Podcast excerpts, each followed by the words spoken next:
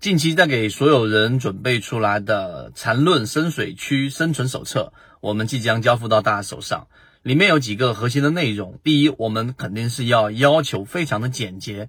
之所以叫手册，就是我们在交易过程当中经常会遗忘以及会很难理解的。然后这一些关键的点，我们用最简洁的图文给大家做好记录，每一次忘记都回头去看一看。第二个。之所以我们要做这样的一个深水区手册，是因为大部分人都是停留在浅水区区域。例如说，我知道怎么看顶底分型了；例如说，我大概知道怎么样去分级别去看了。但是当中会有一些深水区的区域，例如说，我们所说到底中枢的含义在什么？我们说的强逻辑跟弱逻辑，我们的这个生存手册都给大家提供了随时查阅的一种方便。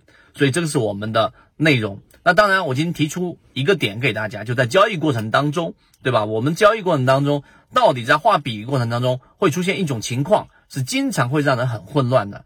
什么意思？首先，我们先明确笔的定义，是由一个顶分型和一个底分型中间有一根以上的非共用 K 线，就叫做一笔，对吧？这一点大家都能理解。那我们在画笔的过程当中，经常会出现一种情况，就像是一个顶分型，然后往下，对吧？走到一个底分型，我们说最高点和最低点之间一定是在五根 K 线以上的，这是一笔。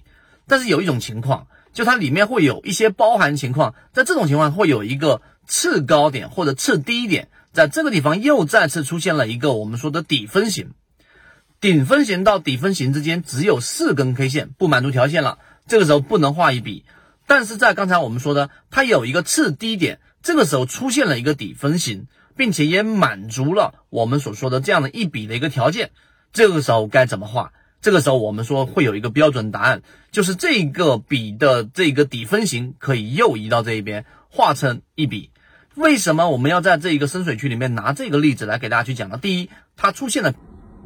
如果对于这个模型有兴趣，想更深入的了解这个模型对于自己的交易是不是有启发，可以直接添加我的朋友圈号。MACD 七幺二邀请你进到我们的圈子里面，会有完整版的视频专栏课程分享给大家。希望今天三分钟对你来说有所帮助，和你一起终身进化。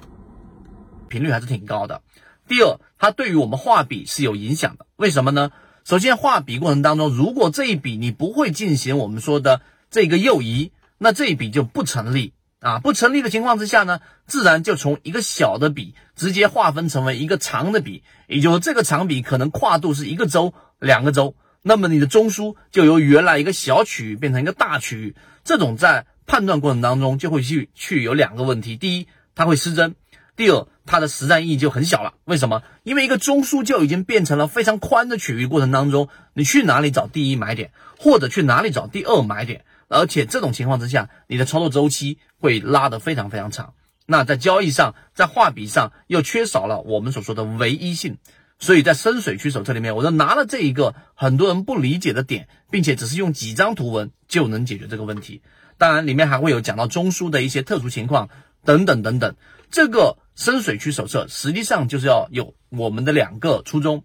第一个，刚才我讲了，是要让大家在交易过程当中去随时查阅一些疑点和难点，因为这东西刚开始你没有办法转换成身体记忆的时候，是需要有一个查询的一个路径的。而大部分时候呢，我们要查询，得找到那个相关的视频，再去听一个三十分钟到四十分钟，这样的阻力太大了。而一个生存手册可以让你立即查询到，这是第一个特点。第二个特点就是很多人刚才我说在浅水区区域就已经停留了，更别说再往深入去走，不知道深水区里面的景色到底是怎么样的。真正有系统性交易的缠论的这种交易者，他在交易过程当中实际上是有非常强的纪律性，并且呢，他成功率会比普通散户高很多。所以，我们先让大家跨过我们说的浅水区和中间的这个地带，让大家看一看深水区里面的一些。很深色，很难懂，但是我们已经嚼碎了、揉碎了，交付到你手上的一个内容，这样可以增强我们在进化我们泽西缠论，在进化我们的第一套交易的这个技术分析系统是有莫大的这种帮助，并且可以提高你的自信的。这个就是我们做这个深水区手册里面的两个初衷。